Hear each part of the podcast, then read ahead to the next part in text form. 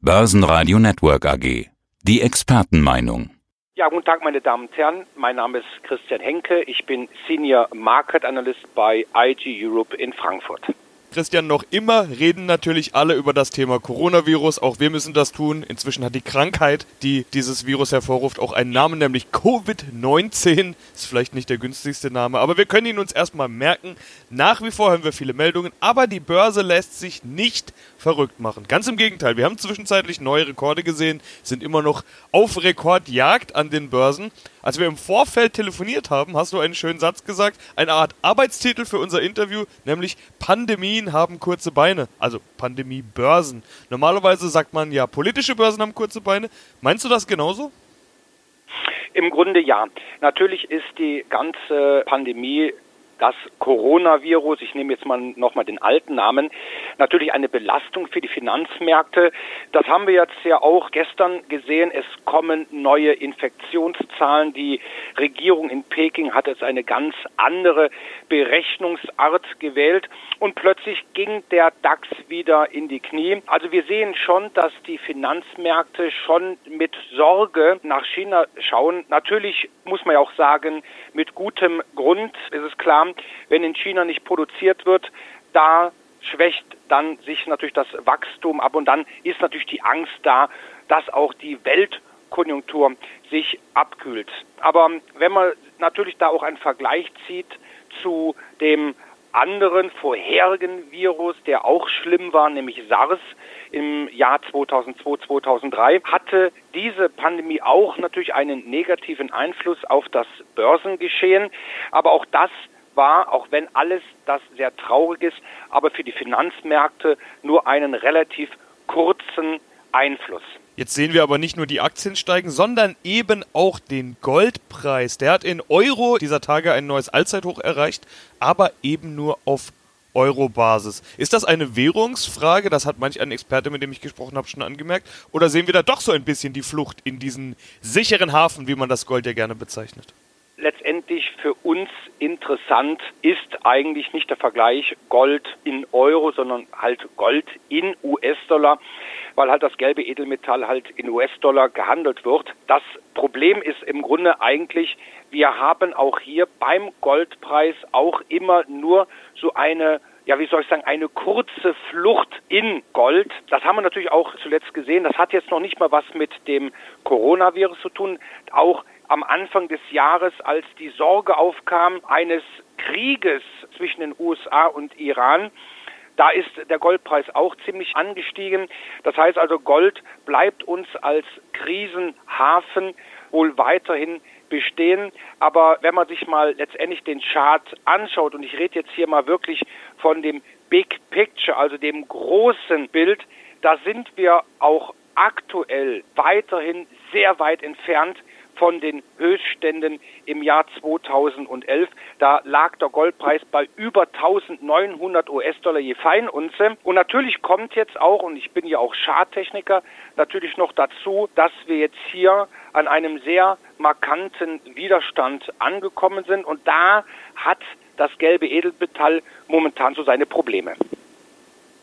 Wie sieht es denn charttechnisch aus? Also welche Marken beim Gold spielen da gerade eine Rolle?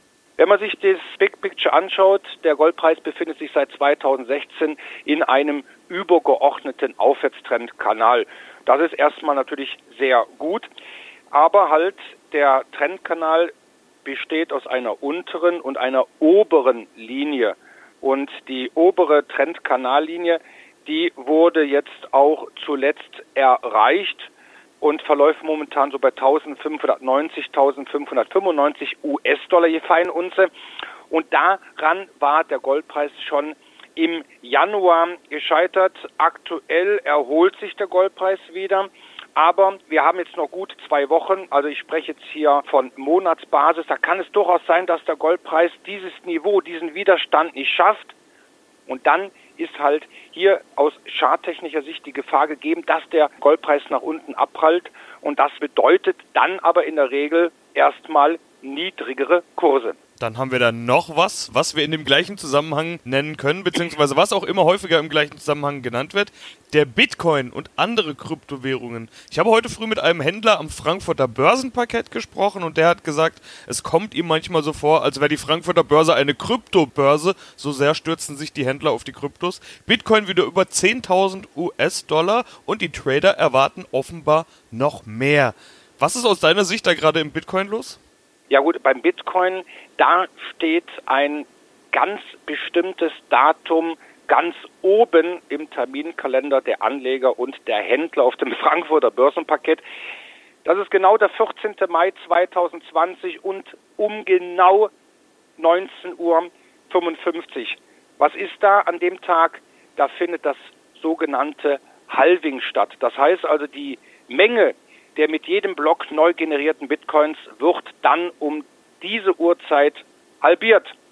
Das heißt also, wir haben eine klassische Angebotsverknappung und viele Anleger erhoffen sich durch eine Angebotsverknappung einen deutlichen Preisschub. So, und das ist einfach, was momentan so ein bisschen auch zuletzt wieder natürlich den Bitcoin angefeuert hat. Wenn ich mir da aber, äh, Sebastian, das Big Picture anschaue, also auch wieder die Darstellung des Bitcoins in US-Dollar auf Monatsbasis, ja, ist es eigentlich seit einigen Monaten eher deutlich abwärts gegangen, trotz dieser Aussicht auf das Halving. Aktuell, jetzt im Monat Februar, sieht es nach einem Trendbruch nach oben aus. Und ja, da könnten natürlich die Marktteilnehmer, die Händler durchaus recht haben. Wenn sich also der Bitcoin jetzt bis Ende des Monats oberhalb dieses Abwärtstrends aufhält, dann kann es sogar weitaus höher gehen. Das heißt sogar rein theoretisch bis zu einem sehr markanten Zwischenhoch, nämlich bei 13.870. Du hast schon einen ganz wichtigen Punkt genannt, nämlich, dass Bitcoin ja auch ein knappes Gut ist. Deshalb ziehen manche auch gerne mal den Vergleich zum Gold, das ja auch knapp ist. Man kann auch erkennen, die Entwicklung von Bitcoin und Gold läuft in letzter Zeit immer mal wieder ähnlich. Viele vergleichen das ja miteinander, sagen, Bitcoin ist das neue Gold oder Gold 2.0 oder wie auch immer man es nennen will. Was hältst du eigentlich von dem Vergleich? Der Vergleich hinkt noch. Es ist im Grunde eigentlich so, Gold dürfte erst einmal überhaupt der sichere Hafen bleiben. Warum? Das liegt im Grunde eigentlich daran, dass Gold nicht solche enormen Kursausschläge hat wie beim Bitcoin. Es kann passieren, der Anleger, der Bitcoin gekauft hat, sitzt sonntags am Frühstückstisch und muss dann plötzlich feststellen, dass der Bitcoin um 20 Prozent gefallen ist. Das heißt also, die Volatilität, die wir beim Bitcoin zuletzt in den praktisch in den letzten ein, zwei Jahren gesehen haben, ist deutlich höher gegenüber beim Goldpreis. Natürlich muss man aber auch sagen, dass die Anleger, die entweder in Gold oder in Bitcoin fliehen, ja unterschiedliche Ansätze haben.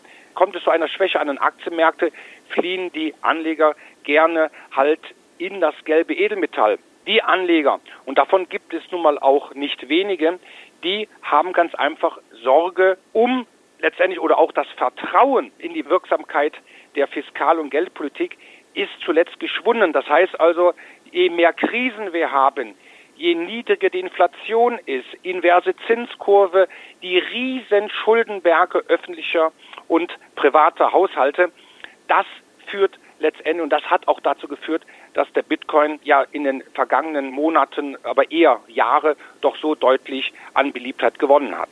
Wie kann es eigentlich sein, dass schon wieder fast alles steigt? Also zumindest Aktien, Gold und Bitcoin, was wir ja gerade besprochen haben. Kürzlich habe ich mal den Begriff gehört, Everything Rally. Also irgendwie, man kann fast nichts falsch machen.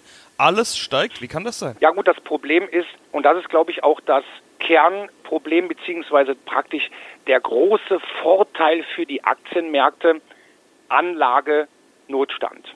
In den USA, aber auch hier in Europa, dank Mario Draghi, haben wir eine Niedrigzinsphase. Der Sparer wird letztendlich bestraft.